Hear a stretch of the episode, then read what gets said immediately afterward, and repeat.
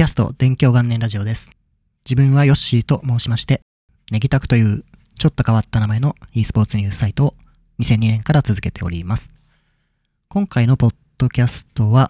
世界で一番配信視聴数が多い e スポーツの大会についてのお話です。これはですね、e スポーツチャーツというですね、大会の配信視聴データをまとめているサイトがありまして、そちらの記事を読んだことがきっかけでお話をしたいと思います。で、このサイトはですね、独自に配信のデータを集計して、その一部がですね、無料で公開されています。詳細なデータとか、ソートしたりとか、そういうのは有料の機能なんですが、単純な視聴数とかですね、基本的なデータは無料で見ることができます。そしてこの e スポーツチャーツというサイトの公式ブログがあるんですが、こちらで毎月の大会配信の視聴数ランキングというものが発表されています。ちょうど2022年4月、つまり先月のランキングの記事が公開されていました。で、今聞いていただいている方に想像していただきたいんですけども、この1位のタイトルっていうのは何でしょうか？ということですね。1位の大会名と言われてもなかなか大会名を挙げることができる人は少ないと思うんで、あの、ゲームのタイトルでもいいです。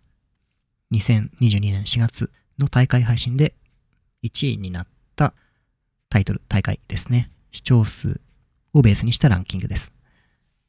で、4月にどんなことがあったか、簡単に大きな大会をもとに紹介します。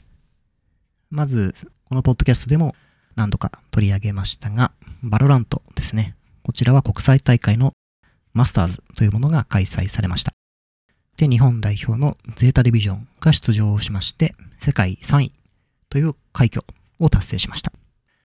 カウンターストライクグローバルオフェンシブは5月にですね、PGL アントワープっていうですね、メジャー大会が開催されるんですが、その予選が終わりました。で、出場チームが全部決まりました。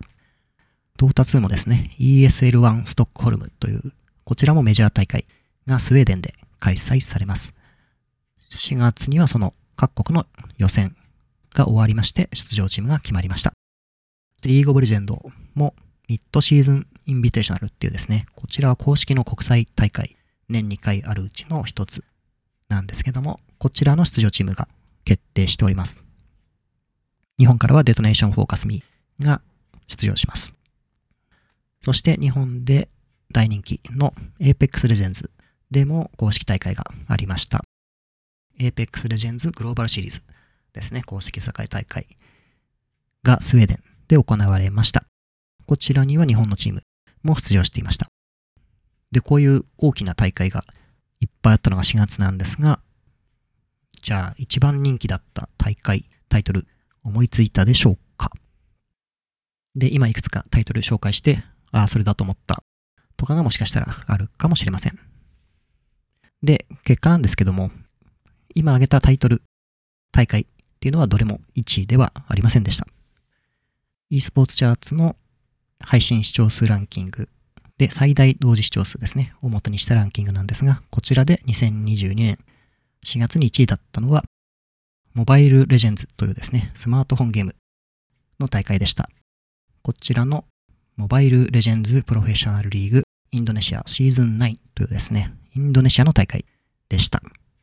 こちらの最大同時視聴数がなんと284万というデータが出ていました。で、他の大会がどうだったかと言いますと、バロラントのマスターズが最大同時視聴数106万。そしてリーグオブレジェンドの国際大会の韓国代表を決める大会ですね。LCK と呼ばれていますが、こちらが137万。そして日本でも人気が高い APEX の公式大会ですが、こちらは67万というですね、サードパーティーのデータですが、そういう数字が出ていました。なので、バロラントの2倍とか3倍くらいあるのがモバイルレジェンズの大会だったという感じです。で、しかもですね、このモバイルレジェンズのプロフェッショナルリーグインドネシア。まあ、名前の通りなんですけども、これは世界大会とかではないです。これは今後開催されるアジア大会のインドネシア代表を決定するインドネシア国内予選の大会視聴数で284万でした。で、インドネシアってどのくらい人口がいるのかなと思って検索したんですけども、インドネシアってキーワード入れると、Google の右の方に数字が出てくるんですが、人口2.7億人くらいでした。単純計算で、この284万が全部インドネシアだったとしたら1%くらいが見てるような計算になります。まあさすがに全部インドネシアの方ではなくて近隣の国とかいろんな国から見てるとは思うんですが、それでもものすごい数字ですね。国内のバロラントの大会視聴数が先日29万っていう数字が出てましたから、だいたいそれの10倍くらいっていうことですね。インドネシア単体で。で、ちなみにこのサイトで、モバイルレジェンズの2021年の世界大会の配信視聴データっていうのも気になって調べてみたんですが、こちらだと319万っていう数でした。もしかするとこのインドネシアっていうのがものすごいですね、人気があって、ここが数字を叩き出してるっていうことなのかもしれません。で、こういう人気がある一方で、自分の周りだと、モバイルレジェンズの話をしてる人なんてもう全くいないですね。で、世界の一部ではこういうものすごい人気のタイトルっていうのが存在していたりして、で、自分が見ているサイトの中でも、モバイルレジェンズの話題が出てくるのは、ゴスゲーマーズっていうですね、東南アジア系の e スポーツニュースサイトくらいですね。他のサイトではほとんど見かけないですね。で、モバイルタイトルってこういう特定地域で凄まじい人気があるタイトルっていうのが意外とあって、あとはフリーファイヤーっていうですね、バトロワ系のモバイルも結構人気で、モバイル e スポーツの話題を見てると結構出てきますね。で、これも日本だとほとんど話題になってないですね。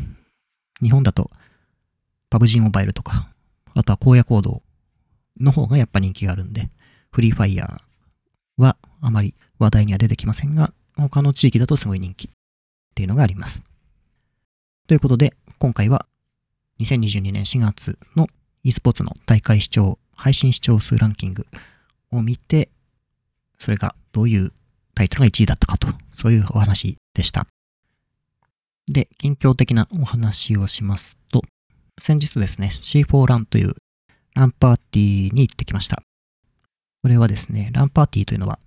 ゲームとかですね、自分のパソコンとか何でもいいんですけども、そういう自分がプレイするゲームを持ち込んで、まあ、みんなで遊んだり、自分で遊んだり、その空間で自由にゲームをして過ごすっていうイベントです。で、新型コロナウイルスの影響で、2019年が最後かな？もうずっと開催延期になっていたんですが、ようやく2022年になって開催されました。今回会場行ってみて、知ってる人ももちろんいるんですけども、意外と知らない人もいたりして、なんか結構、こういう状況なんで、常連の人がメインで来るのかなと思ったんですが、新しい人も来ていたりして、これは結構イベントにとってはいいんじゃないかなと思いました。そしてお会いするのも本当に前のシーフォランで会って以来会ってないとかっていう人もいっぱいいたんで、なんかこうなかなか懐かしかったですね。そしてこのイベント毎回行くたびに思うんですけども、本当にですね、良い意味でよくわからないイベントでした。で毎回何なんだろうな、このイベントとか言いながら写真撮ったりしてるんですけども、めちゃくちゃで本当に面白いですね。なんかランパーティーと言いつつ、会場の外ではですね、バーベキューやってたりとか、あとは砂糖のご飯を温めて何してんだろうと思ったら、秋葉原に e スポーツ施設でエグゼフィールドっていうのがあるんですけど、そこの NTT スポーツの影沢副社長が、そこのカレーが美味しいと評判なんですが、そのカレー持ってきてみんなに振る舞うために、砂糖のご飯を温めてるっていうのがありましたね。なので、ゲームを持ち寄るイベントというか、もう何でもその会場であれば好きに遊んでいいみたいな、もちろんルールはあるんですけど、あ、なんかこういう感じ懐かしいなと思いました。で、次回はですね、これ、2022年8月ですね、ツインメッセ静岡っていう会場で、結構大きいとこだったんですけど、そちらで開催されるそうです。興味がありましたらですね、検索してみてください。概要欄とかにも一応貼っておこうと思います。そして今日5月5日の夜くらいなんですけども、今週末5月7日の土曜、8日、日曜にレイジバロラントという大型のオフラインイベントが開催されます。こちらに行ってくる予定です。もしかしたら、ボッドキャストでまたそんなお話をするかもしれません。ということで、次回は金曜日に更新を予定しておりますので、よろしくお願いいたします。ここまで聞いていただきましてありがとうございました。